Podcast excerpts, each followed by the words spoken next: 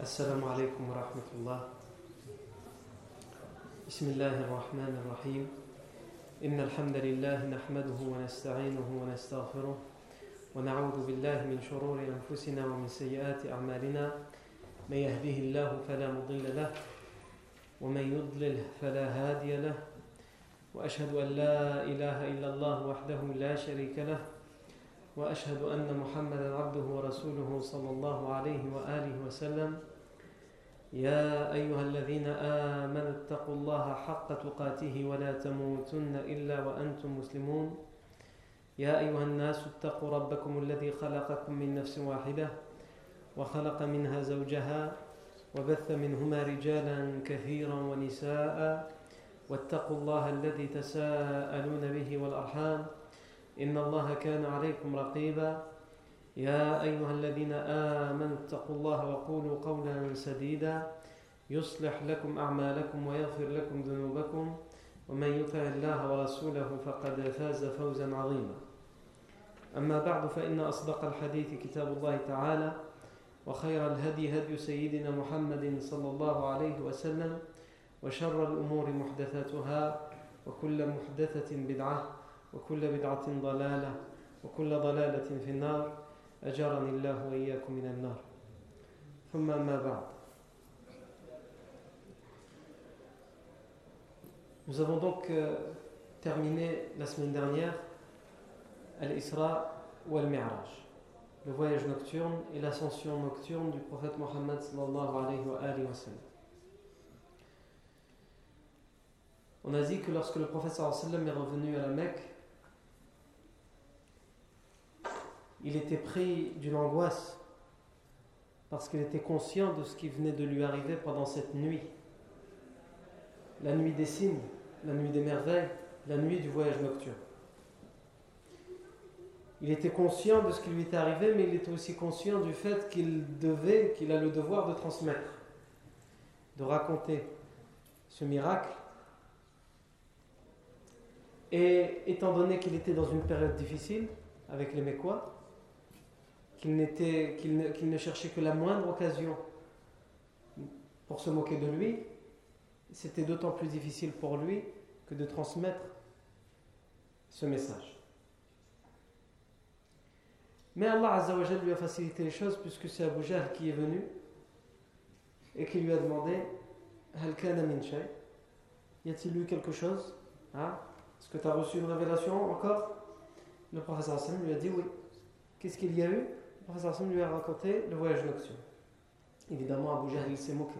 Il a dit que tu, il t'est arrivé tout ça, pendant la nuit. Là, hein, tu t'es couché parmi nous. Ensuite, pendant une partie de la nuit, il t'est arrivé tout ça. Et maintenant, là, tu t'es réveillé parmi nous. Le professeur Hassan m'a confirmé, oui. Il a dit ici, j'appelle les gens. Est-ce que tu oserais leur raconter ça? Professeur Hassan va dire, bien sûr. C'est la vérité. Pourquoi je ne leur raconterai pas? Et donc, il va appeler les gens. Ya ma'shara Ka'b ibn Lu'ay. Ya ma'shara bani Ka'b ibn Lu'ay. Ô vous les, les tribus de, de, les descendants de Ka'b ibn Lu'ay, c'est-à-dire toutes les tribus de Quraysh, approchez-vous. Et ils sont venus. Et Abu Jahl va dire écoutez ce qu'il va ce qu'il a à vous raconter. Et le professeur va raconter le voyage nocturne en détail, de A à Z, tout ce qu'il y avait, paradis, l'enfer, les anges, les prophètes, le Masjid al-Aqsa, etc., etc. Ils vont dire tu tout ça, ça t'est arrivé en une nuit, et là, tu es parmi nous. En une seule nuit. Oui. Très bien. Si tu dis vrai, décris-nous la mosquée Al-Aqsa. Parce que parmi eux, il y avait des commerçants qui, étaient déjà arrivés jusqu'à Jérusalem, jusqu'à le Masjid Al-Aqsa. Décris-nous. Le prophète va décrire le Masjid Al-Aqsa. Évidemment, il n'était pas capable de décrire en détail avec précision, avec minutie, le Masjid al-Aqsa. Parce qu'il l'a vu euh, furtivement. Il n'était que de passage et de nuit. Mais Allah Azzawajal va mettre, au moment où on va lui poser cette question, il va mettre devant lui, hein, il va voir devant lui le, Masjid al-Aqsa. Il va raconter en détail Hein? Comment est le Masjid al-Aqsa Et ceux qui ont l'habitude, qui ont déjà été souvent, lui posent des questions précises. Oui, mais entre tel endroit et tel endroit, il y a quoi? Le professeur Sam le voit devant lui. Il dit bah, entre tel endroit et tel endroit, il y a telle chose. Ils vont dire En ce qui concerne la description, il a dit vrai. On ne peut pas renier la description qu'il a fait de Majd al-Aqsa. Mais malgré cela, ils se sont obstinés, entêtés et ont refusé de croire. Ils sont partis voir Abu Bakr, Siddiq anhu, qui était absent à ce moment-là, pour tout de suite aller lui rapporter la nouvelle, pour lui mettre en doute.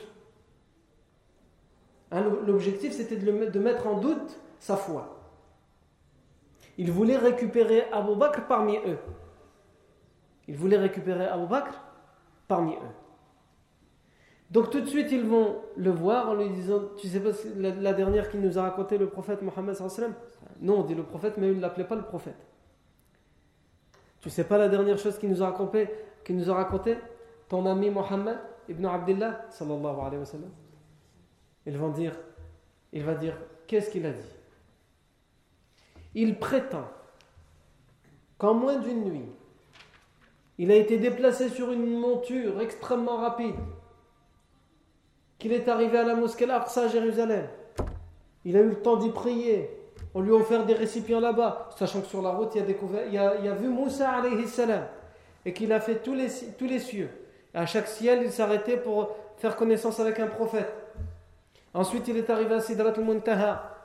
Il a vu le paradis, il a vu le trône, il a vu l'enfer. Il a même décrit certains, certains supplices de l'enfer.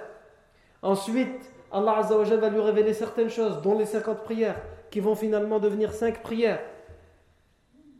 Il va même rencontrer Malik, l'ange qui garde l'enfer. Il va rencontrer Mikaël. Et il va rencontrer, il va même voir le Dajjal, le faux, le faux messie, le charlatan. Et il est revenu. Voilà, en quelques instants, en moins d'une nuit.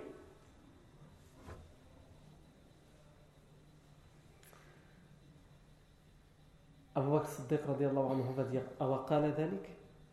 Est-ce qu'il a bien dit ça? Tout ce que vous dites, vous n'avez rien rajouté, vous n'avez rien enlevé parce que je vous connais. Est-ce que tout ce que vous dites, c'est lui qui l'a dit? Ils disent oui. Tu pourras lui demander Tout ce qu'on t'a dit là ah, Ils étaient contents. Ah, ils se sont dit S'il nous pose cette question, c'est pour renier. C'est exactement ce qu'il a dit. Il a dit Eh bien, je le crois. Et je le crois même pour quelque chose qui est encore plus grandiose, plus merveilleux, plus épatant que ça. Je le crois pour ce qu'il a appelé Khabarus l'information du ciel, la révélation du ciel. Avant de le croire pour le miracle du voyage nocturne, je l'ai cru pour le miracle du fait qu'Allah est rentré en communication avec lui. Si je n'ai pas eu de mal à croire ça, comment voulez-vous que je mette encore après en doute sa parole? Je le crois dans le fait qu'il a reçu la révélation, c'est-à-dire qu'il est prophète. Et donc s'il est prophète, il est infaillible dans ce qu'il transmet comme message. Et donc ce miracle, si c'est lui qui l'a raconté, c'est vrai. Je le crois. Et c'est là qu'on s'est arrêté nous la fois dernière.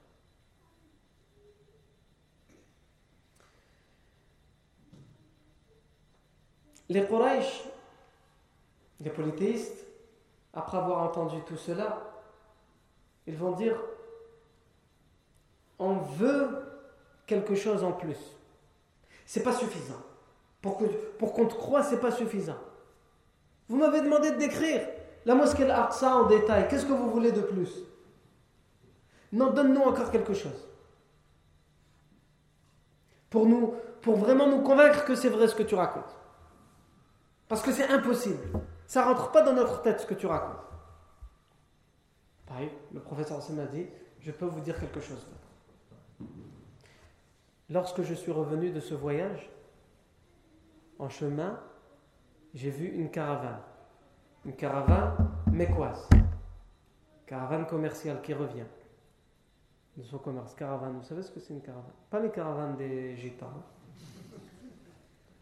Caravane, c'est une suite de chamelles et de chameaux avec des marchandises, etc. Ils partaient pour de longs voyages. généralement commerciaux.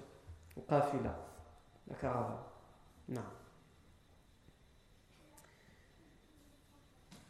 Et donc, le prophète Hassan va dire une de vos caravanes qui était partie en commerce, je l'ai vue. Et elle est à peu près à une journée de route. Elle devrait arriver demain. Je me suis même arrêté à cette caravane qui campait pendant la nuit pour se reposer. Je m'y suis arrêté pour boire. Ils avaient un récipient de telle couleur, une jarre de telle couleur. Eux, ils dormaient. Hein. Ils ont une jarre qu'ils ont mis à disposition pour eux, pour les voyageurs, qui était couverte. Je l'ai découverte, j'ai bu de cette jarre et je l'ai recouverte. Voilà comment était la jarre, de quelle couleur, de quelle taille, et voilà quel bras, quel tissu recouvrait cette jarre. Et aussi, j'ai vu que le premier chameau, le chameau qui guide, il est chargé par de deux, de deux gros sacs. Vous savez, sur les selles qu'on met là, hein, les, sortes de gros sacs euh, en paille, sur lesquels on, peut, dans lesquels on peut remplir. Les, gens qui sont nés euh, euh, au bled, ils savent de quoi on parle. Les gens qui ont l'habitude d'aller en vacances à la campagne, pas en ville, ils savent aussi de quoi on parle. Non. Et j'ai remarqué aussi que dans cette caravane, il y avait un chameau qui a une patte cassée, une patte brisée, qui boite. Qu'est-ce que vous voulez que je vous dise de plus?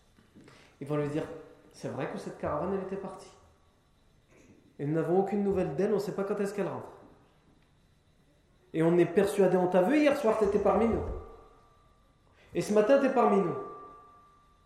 Donc si tu dis vrai sur cette caravane, c'est que tu dis vrai sur ton voyage. Et en effet, le lendemain, après le lever du soleil, la caravane arrive. En ayant comme premier chameau qui devance celui que le professeur sallam a décrit, avec ses sacs, etc., avec la selle qu'il a décrit, et en ayant aussi une chamelle avec une patte brisée qui boite, ils vont vérifier la jarre qu'ils utilisent pour boire, pour s'abreuver, et elle est exactement comme le professeur Sam l'a décrit. Et là, le Walid ibn al-Mughira va s'exclamer Wallahi sahir.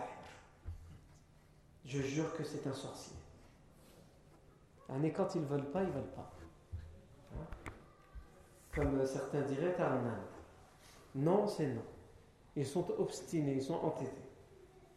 Tu peux nous ramener ce que tu veux, tous les miracles que tu veux, décrire, nous ramener les preuves, on ne veut pas croire ici. C'est exactement ça. Al-Inad. Al-Inad.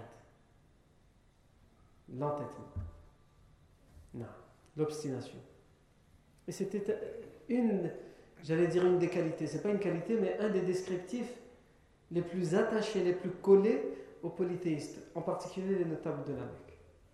Puisque la plupart ne se convertiront pas à l'islam. Et ceux qui se convertiront à l'islam parmi eux, ils le feront vraiment quand il ne reste plus qu'eux. On verra la libération de la Mecque. Bon, bah, je crois qu'il n'y a plus que nous là. Hein. On y va? Bah, on y va. Non. Mais alhamdoulilah, par la suite, leur islam sera exemplaire. Au début, ce sera un, islam qui, sera un islam qu'on va dire de balbutiement, d'hésitation. Finalement, il faut faire comme tout le monde maintenant. Il faut bien. Euh, récupérer les, pots cassés, voilà qu'ils par la suite, ils vont gagner en conviction et en foi, et ils vont devenir de véritables leaders au sein de la communauté musulmane. Je, je pense en particulier à Abu Sufyan. Abu Sufyan, euh, il ne se convertira qu'à la libération de la Mecque, lui et son épouse Hind. Mais par la suite, leur islam sera exemplaire. Même si le jour de la libération d'un ils ne se convertissent que parce que, bah voilà, il faut bien qu'on le fasse maintenant. Non.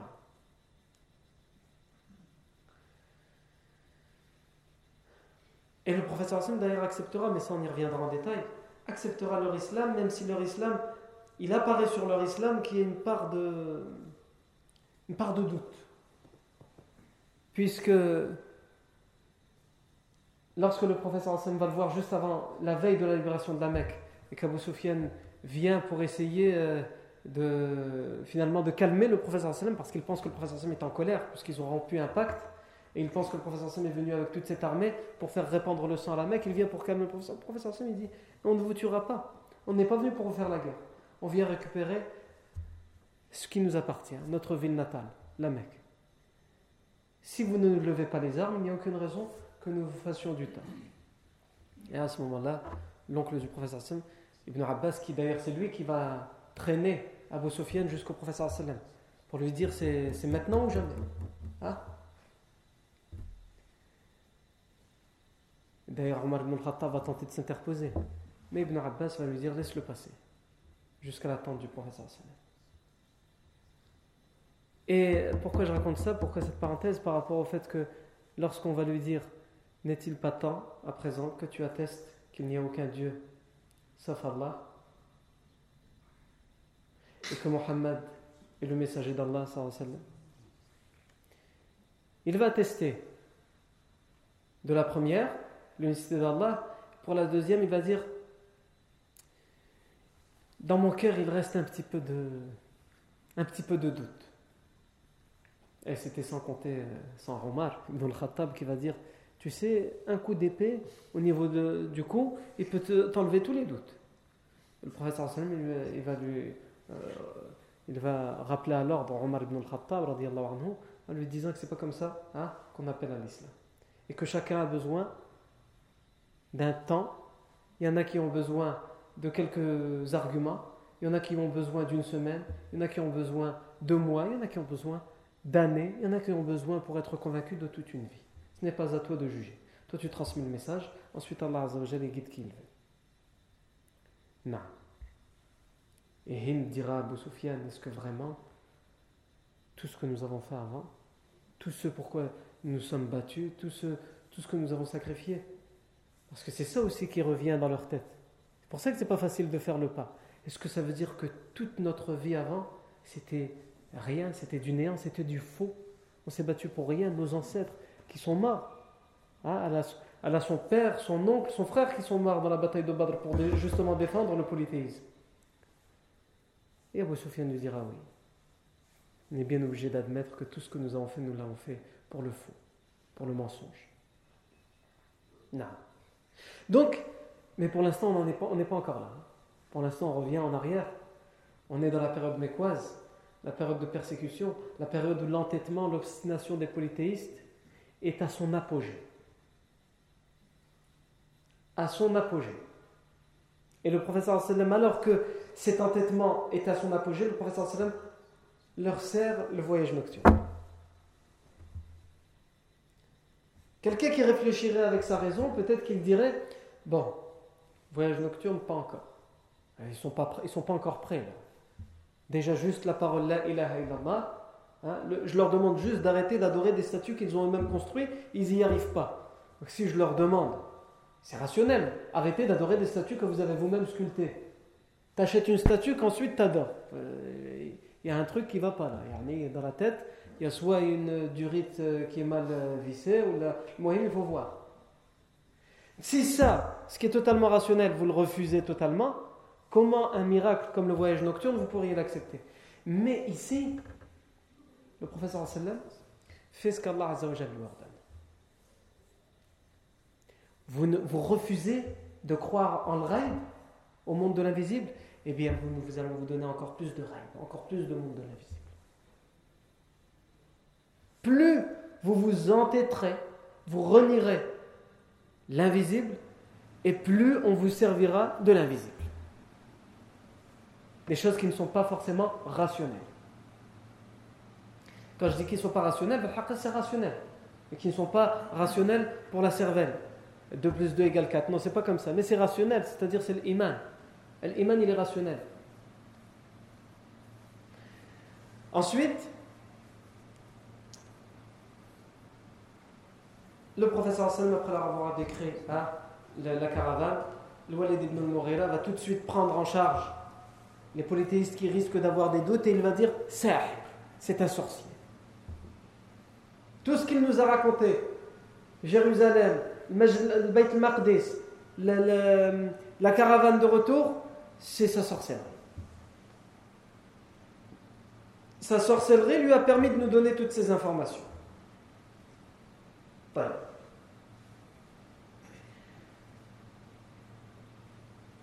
Ici, la question qu'on peut se poser, c'est, comme on l'a dit, on est arrivé, on est dans la période mécoise et on est arrivé à l'apogée de l'entêtement, de l'obstination.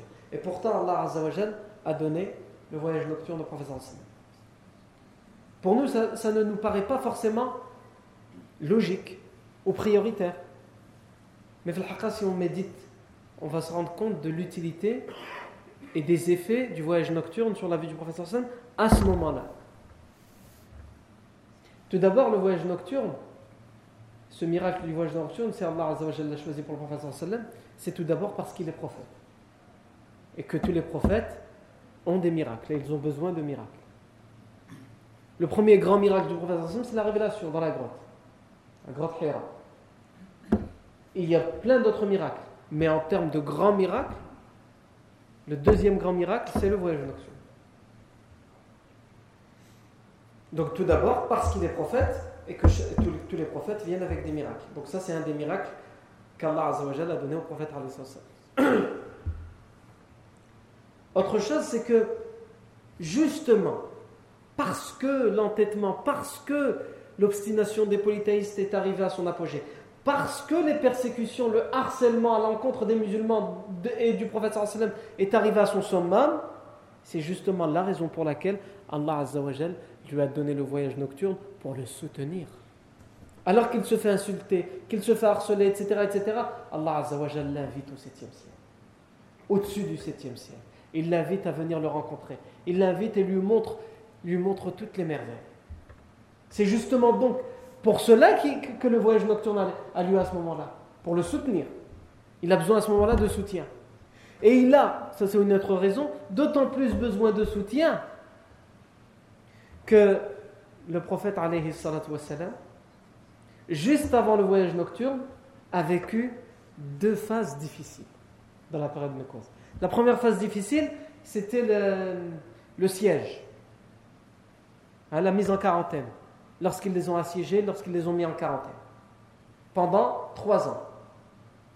Ils ont mis en quarantaine, je vous rappelle, on l'a vu, même les polythéistes qui les défendaient, les soutenaient, comme son oncle Abu Talib. Personne n'a le droit de leur adresser la parole, personne n'a le droit de commercer avec eux, personne n'a le droit de leur donner quoi que ce soit, personne, etc. Ni, mariage, ni visite, ni, ni, ni, ni. Un blocus économique, un blocus social, et un blocus familial, puisque même les familles ne pouvaient plus se voir si elles étaient d'un côté ou de l'autre, et un blocus psychologique, moral. Donc c'était une période très difficile.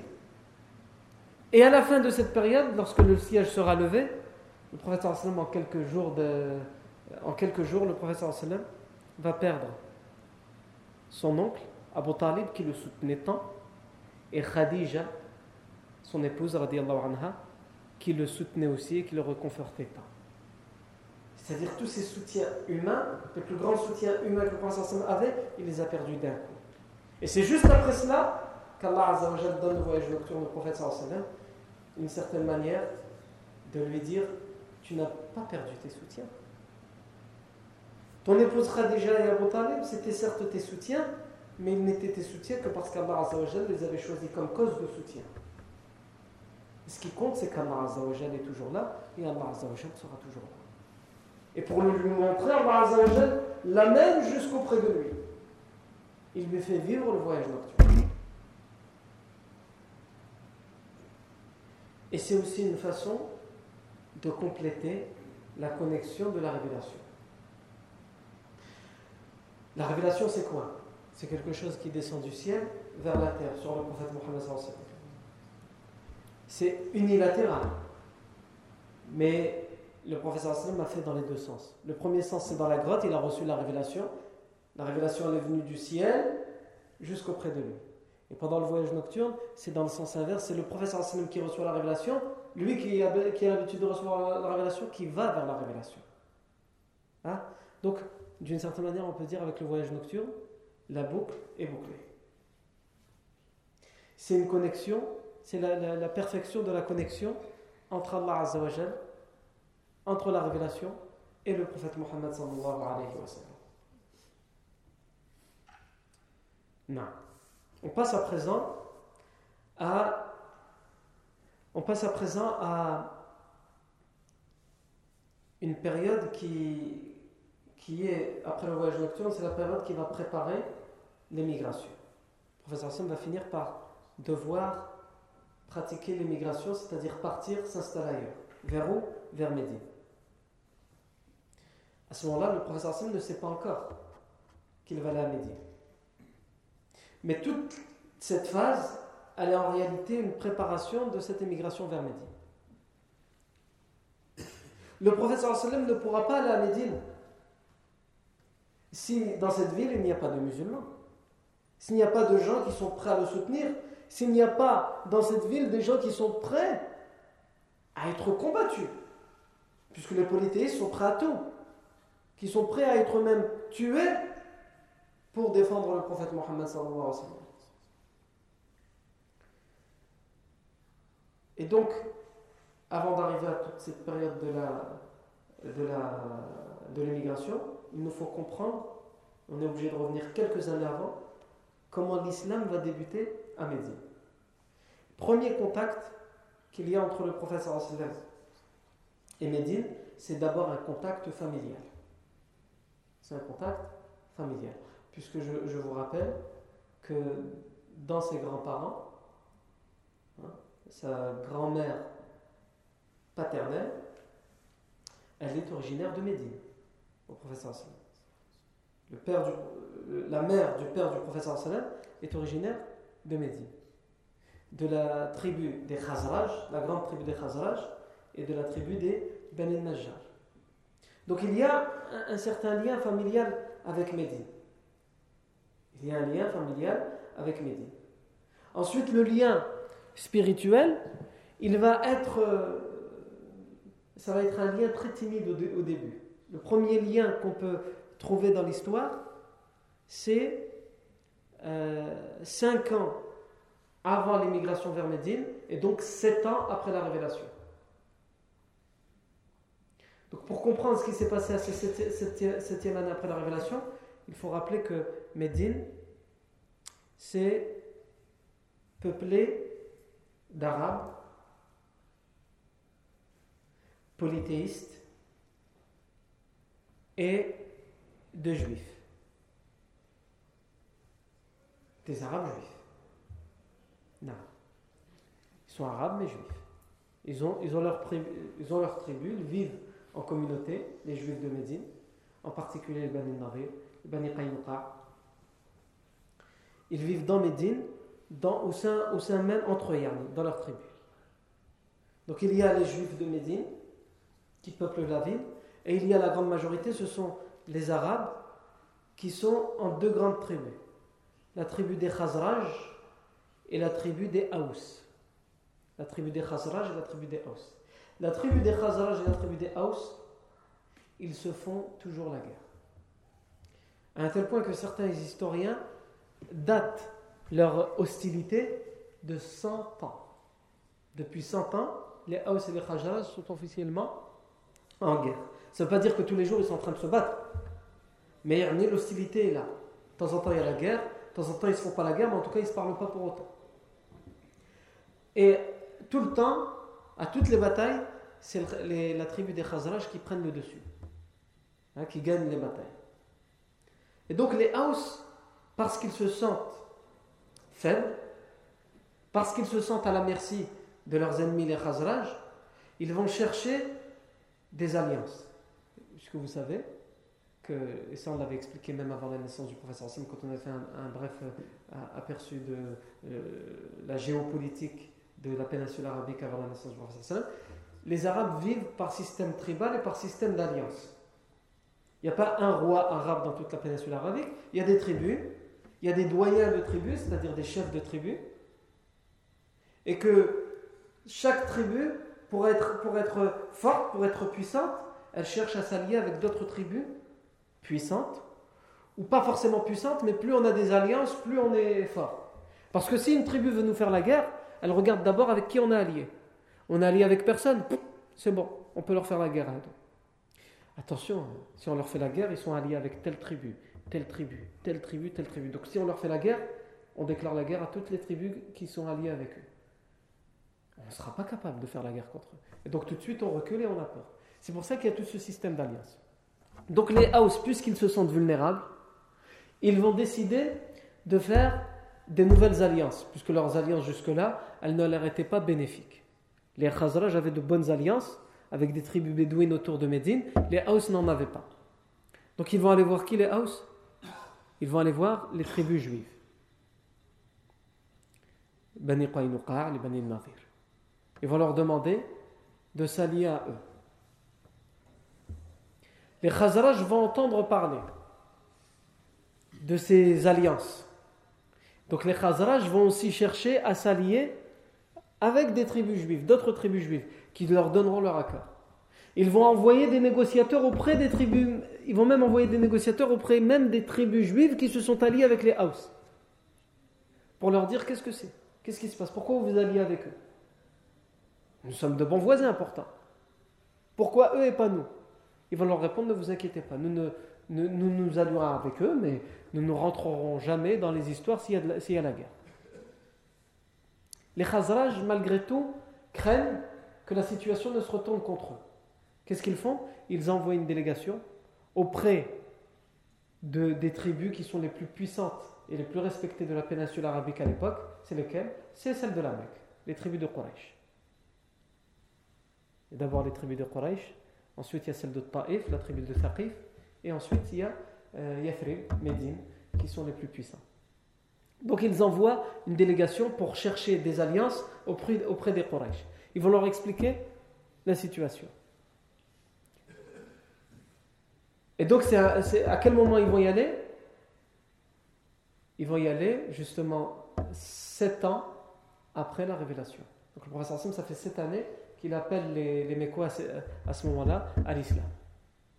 Et les Médinois arrivent dans une délégation pour demander des alliances. Le professeur Hassan ne s'occupe pas de leurs problèmes d'alliance.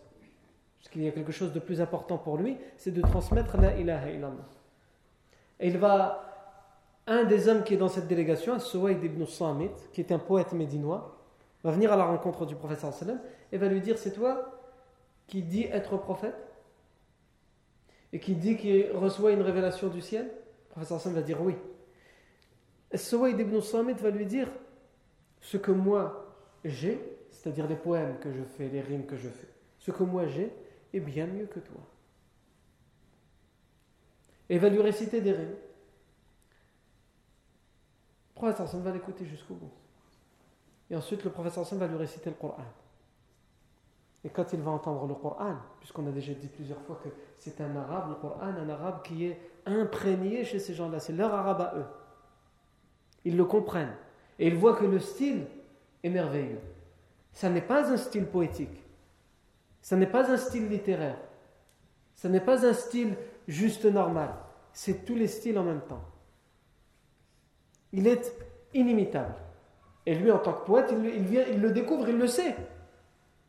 En l'entendant, il, ne peut qu'admettre que le style coranique est inimitable. Parce que lui, c'est un spécialiste de la langue à ce moment-là. Les poètes sont des spécialistes de la langue.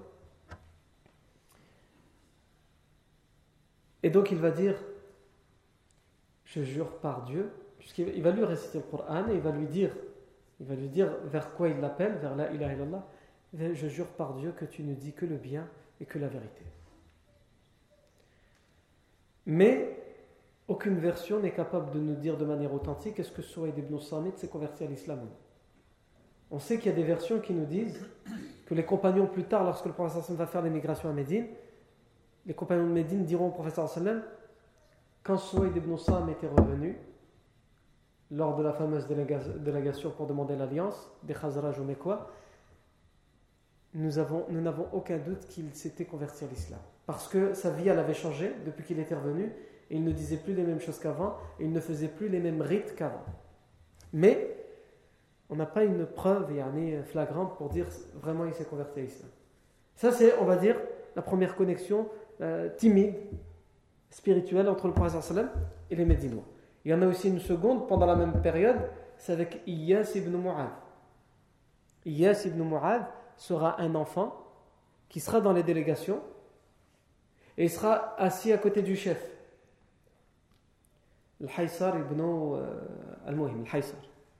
Le chef des. Il va expliquer au Quraysh pourquoi il est venu. Donc pourquoi il est venu? Il est venu pour demander des alliances. Les Quraysh vont leur dire nous refusons de vous donner les alliances. on, s'entend bien avec vous, il n'y a pas de problème. Vous n'êtes pas nos ennemis, on ne sera jamais vos ennemis. Mais si on vous donne l'alliance, ça veut dire automatiquement qu'on devient hostile au house. Et on ne veut pas rentrer là-dedans. Pourquoi? Parce que les house habitent à Médine. Et ils sont puissants, les Quraysh. Ils n'ont pas à avoir peur des house. Mais le problème, c'est que Médine, c'est le point de passage de toutes les caravanes commerciales qui partent de la Mecque vers le Chien, vers la Syrie. Donc si il montre à une quelconque tribu, soit les Haus, soit les Khazraj, qu'ils sont contre eux, ces tribus-là pourraient mandater des gens de leur tribu ou des gens extérieurs qui, lorsque les caravanes passent, pour les piller, pour leur faire du tort hein, au porte-monnaie. Et ça, c'est encore aujourd'hui, c'est ce qui marche le plus. Quand un pays veut faire pression sur l'autre, qu'est-ce qu'il veut il, touche quoi? Il touche le porte-monnaie. Dernièrement, la Turquie a battu un avion russe. La Russie, comment elle répond? On arrête euh, d'embaucher vos ouvriers et on arrête d'acheter vos produits. Le porte-monnaie. Parce que c'est le porte-monnaie qui fait le plus mal. Non.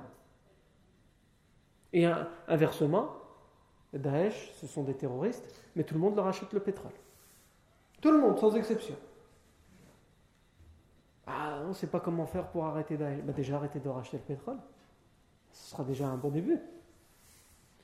Ah, la Ferme la parenthèse. C'est encore l'état d'urgence. Non.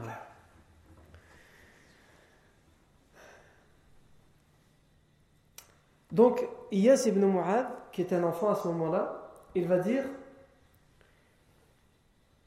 Donc, à ce moment-là, il écoute. Les Quraysh viennent de refuser l'alliance. Le professeur sallam arrive. Il arrive auprès de cette délégation, il va dire Quant à moi, j'ai quelque chose à vous proposer. Et il va leur transmettre, leur exposer le message de l'islam. Et cet enfant, Iyas ibn Mu'ad, va dire je jure qu'il ne dit que le vrai. Qu'il nous appelle qu'au bien. Le prophète, sallam, ne nous appelle qu'au bien.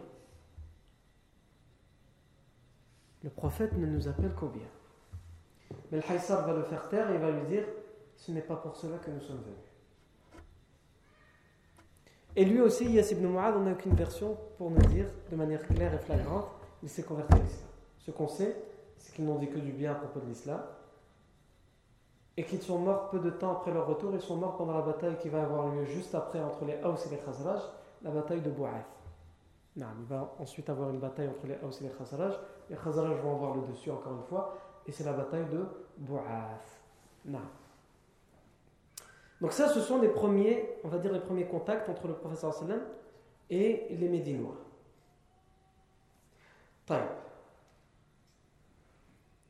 Ensuite, L'autre contact, c'est lors de la onzième année de la révélation. La onzième année de la révélation, et ici la onzième année de la révélation, certains historiens, parce que je vous avais expliqué que pour le voyage nocturne, les, historiens ont divergé sur la date exacte du voyage nocturne, entre la dixième, la onzième et la douzième. Donc certains historiens fixent la onzième année de l'Égypte après le voyage nocturne, et d'autres historiens la fixent avant le voyage nocturne. Pendant la période du pèlerinage, comme à son habitude, le professeur Salem profite du pèlerinage, puisque pendant le pèlerinage, toutes les tribus de la péninsule viennent pour faire le pèlerinage, il en profite pour tourner autour de chaque tribu et de leur exposer le message de l'islam. Et en particulier dans deux endroits. Dans Souq le marché de Rokab, c'est un marché annuel où on vend de tout, et on fait même des concours de poèmes, et à Mina, dans les tentes de Mina. Le professeur Hassan va parler aux. Et pendant cette onzième année, le prophète, alors qu'il sera à Mina pendant la nuit, le professeur Hassan le fait de nuit, on avait déjà expliqué que le professeur Hassan faisait deux journées de nuit. Deux journées, il était suivi par son oncle, Abu Lahab, et il disait Ne l'écoutez pas, c'est mon neveu, il est fou. Le professeur continuait le travail. Et ensuite, il faisait comme s'il rentrait chez lui pour aller dormir. Et quand les polythéistes ne s'inquiétaient plus de lui, là, il sortait au milieu de la nuit pour aller voir les gens, pour leur parler de l'islam, sans que personne ne le suive et dise il est fou, il est fou, il est fou. Non. C'est une stratégie dans la parole. Le prophète va entendre des gens parler à Mina et il va s'approcher d'eux. Et en fait, ce sont six personnes de Médine. Parmi ces six personnes, il y a deux personnes, donc ce sont les six personnes qui, sont, qui appartiennent tous à la tribu des Khazraj. Puisque les Khazraj et les aussi se font la guerre, donc même quand ils vont au pèlerinage, ils ne vont pas ensemble. C'est un groupe de Khazraj. Parmi eux, il y a deux personnes de la tribu, donc tribu de Khazraj, mais de la tribu, parce qu'il y a les, tribus, les grandes tribus, Khazraj c'est une grande tribu, et ensuite il y a des sous-tribus, des, petites tribus qui adhèrent toutes au Khazraj. Les, les c'est une grande tribu, et dans les Haus, il y a plein de, petites tribus, comme encore maintenant dans nos pays euh, d'origine. On a le nom d'une tribu, euh, après il y a le Doua, non. Donc c'est la même chose. Il y a des tribus et des sous-tribus. Et dans les sous-tribus, il y a aussi des familles importantes, des noms de familles importants. Et là, c'est la même chose. Il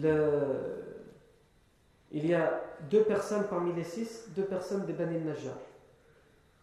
Une, personne des Bani euh, une personne des Salama, une personne des Haram ibn Ka'b et une personne des Bani Ubaid ibn Rana.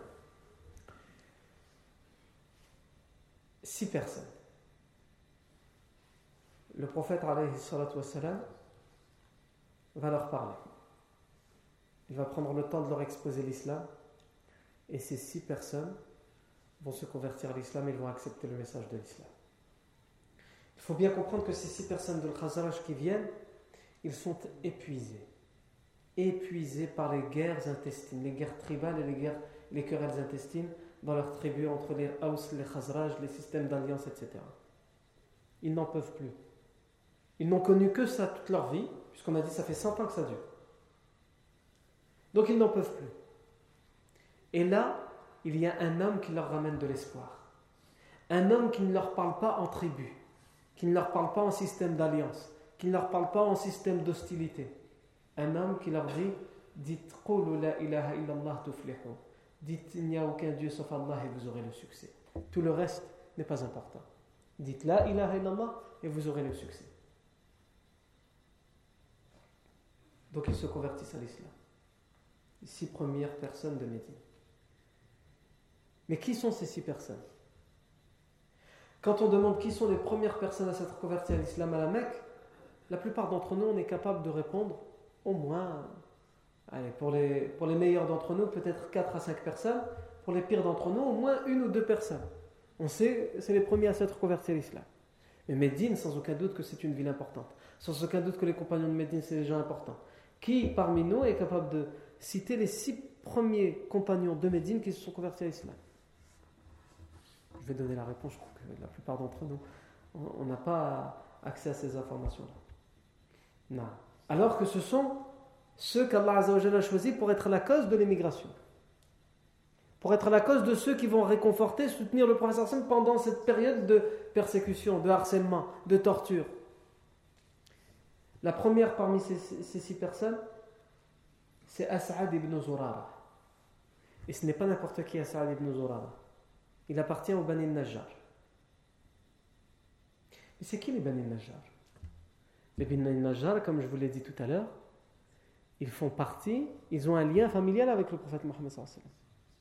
puisque la grand-mère paternelle du prophète était une Bani Najjar. Et As'ad ibn Zurara, donc il n'est pas n'importe qui parce qu'il adhère à la tribu des Bani Najjar, et en plus, il est le doyen des Bani Najjar, c'est-à-dire le respecté des Bani Najjar, le chef des Bani Najjar. Il n'est pas le chef des Khazraj, mais il est le chef de la sous-tribu Bani Najjar. Donc, c'est une conversion de taille. C'est entre guillemets un gros poisson. La conversion donc de As'ad ibn Zurara. Ensuite, il y a Aouf ibn al-Harith. Aouf ibn al-Harith qui lui est très jeune à ce moment-là, enfin très jeune. C'est un jeune. Il doit avoir euh, aux alentours de 15-20 ans. Aouf ibn al-Harith d'ailleurs va mourir pendant la bataille de Badr. Il va mourir en martyr pendant la bataille de Badr. Il est le deuxième parmi ces six à se convertir à l'islam et lui aussi appartient au Bani Najjar. Ensuite, il y a, donc on a dit As'ad ibn Zura, Aouf ibn al-Harith. Ensuite, il y a Rafi' ibn Malik, qui lui appartient au Bani Zurayq. Rafi' ibn Malik. Rafi' ibn Malik n'est pas non plus n'importe qui. Rafi' ibn Malik, il fait partie de ce qu'on appelle pendant l'époque de la Jahiliya le Kamala. Les Kamala, c'est qui? C'est les, les, si on traduit littéralement, ça veut dire les, complets. Al-Kamil. Kamala, c'est le pluriel de Kamil. Les complets. Euh, on pourrait dire presque les parfaits, même si personne n'est parfait. Qui était appelé comme ça pendant la Jahiliya? Eh bien, c'était les gens qui euh, savaient tout faire. Hein, quand tu parles de quelqu'un, tu dis Hada, il sait tout faire. Tu le ramènes à la cuisine, Masha'Allah. Au travail, Masha'Allah.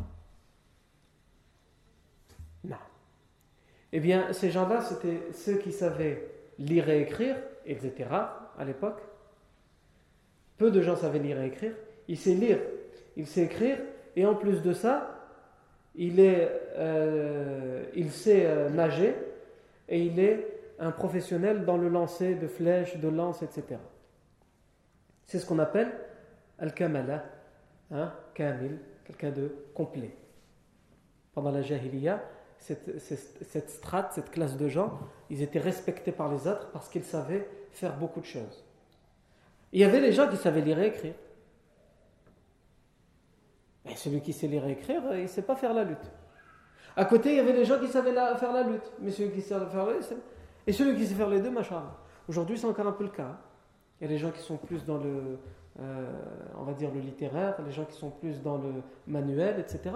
Et chacun y a sa, hein, sa facilité. Chacun a son, euh, son mérite. Non. Une société, pour qu'elle reste debout et pour qu'elle soit dans la pérennité, elle a besoin de tout le monde. Et elle a besoin de toutes les compétences. Et surtout, elle a besoin à ce qu'on ne dénigre aucune compétence. Parce que toutes les compétences, ou plutôt la société, la vie en société, dépend de la stabilité de toute compétence. Non. Ça me fait rappeler, euh, euh, dans l'endroit où j'habitais euh, quand j'étais enfant, on avait un, voisin, et son papa était éboueur. Et un des quartiers qu'il faisait lorsqu'il y avait le ramassage des poubelles, c'était justement le quartier de là où il habitait. Donc, nous, on savait tous que euh, notre voisin, notre ami, euh, son papa était au bois.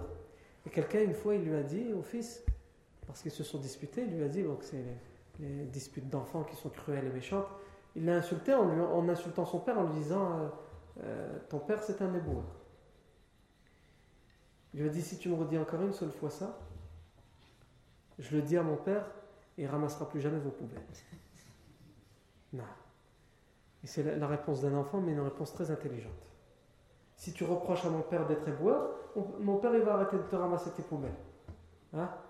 Et tu vas voir ce que c'est qu'être éboueur. Comment tu vas faire après avec tes tas d'ordures qui vont s'entasser, et les verres ils vont naître, etc., et les odeurs, etc., etc. À ce moment-là, c'est pas les boueurs qu'on dit, on, ne dira pas que c'est les boueurs qui est sale, on dira c'est toi qui es sale. Regarde le tas d'ordures qu'il y a devant chez toi. Les boueurs, il est là pour te rendre propre. Et toi, c'est comme ça que tu remercies? Non. Euh, donc on a dit, Rafi ibn Malik faisait partie de ces gens-là. Donc c'est pas n'importe qui parmi les premiers à se convertir à l'islam. Ensuite il y a Qutba ibn Amir. Qutba ibn Amir fait partie des Bani euh, Salama, de, de, la tribu Awza, euh, Khazraj, les Bani Salama. Qutba ibn Amir, lui, il va vivre encore bien, bien longtemps après ça, puisqu'il il, mourra pendant le califat de Uthman ibn Affan. Et je vous rappelle, Uthman, c'est le troisième calife, donc après Abu Bakr, après Omar. Ensuite, donc on a dit As'ad ibn Zurara, Aouf ibn al-Harith, Rafi' ibn Malik, Qutba ibn Amir, et ensuite le cinquième c'est Uqba ibn Amir. Ça se ressemble. Qutba ibn Amir, Uqba ibn Amir. Comme ça, déjà, vous pouvez en retenir deux. Ils se ressemblent. Qutba ibn Amir et Uqba ibn Amir. Uqba ibn Amir, qui lui appartient à la tribu des, des Bani Haram ibn Ka'b. Et lui, il va se convertir à l'islam. Il va assister à toutes les batailles du prophète. Toutes les batailles, il sera présent. Et il va mourir pendant une bataille, mais une bataille, une bataille qui aura lieu après la mort du prophète pendant le califat d'Abu Bakr c'est la bataille de l'Yamama.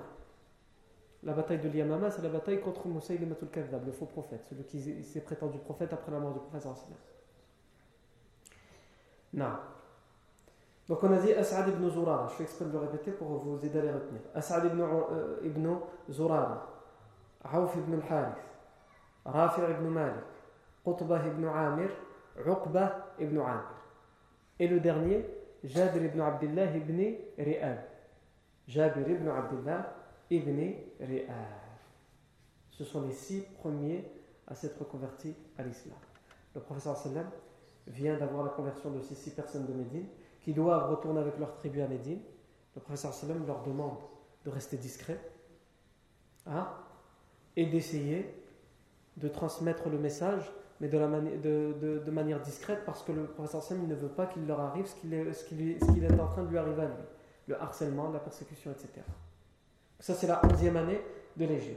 Et la douzième année de l'Égir, le professeur Sam justement leur dit nous nous donnons rendez-vous à l'année prochaine, à la prochaine période du pèlerinage. La douzième année de l'Égir, lors de la période du pèlerinage, cinq sur ces six personnes-là vont revenir. Cinq sur ces six personnes-là vont revenir et il y en aura, il y en aura un donc parmi les six qui va parvenir. Il ne va pas assister au pèlerinage. Il peut pas revenir. Donc il y en a cinq qui vont revenir pour revoir le prophète et avec eux sept autres personnes qui se sont converties pendant l'année à l'islam. Et ça va être ce qu'on va appeler Bay'atul Aqabatil Oula le serment d'allégeance, le premier serment d'allégeance de l'Aqaba. Parce qu'il va avoir deux serments d'allégeance à l'Aqaba, un premier et un deuxième. En quoi ça consiste? Ça, c'est ce que nous verrons ta'ala la fois prochaine. Barakallahu fikum pour votre attention. Subhanakallahu wa bihamdik. Ashhadu an la ilaha illa anta, astaghfiruka wa atubu ilayk.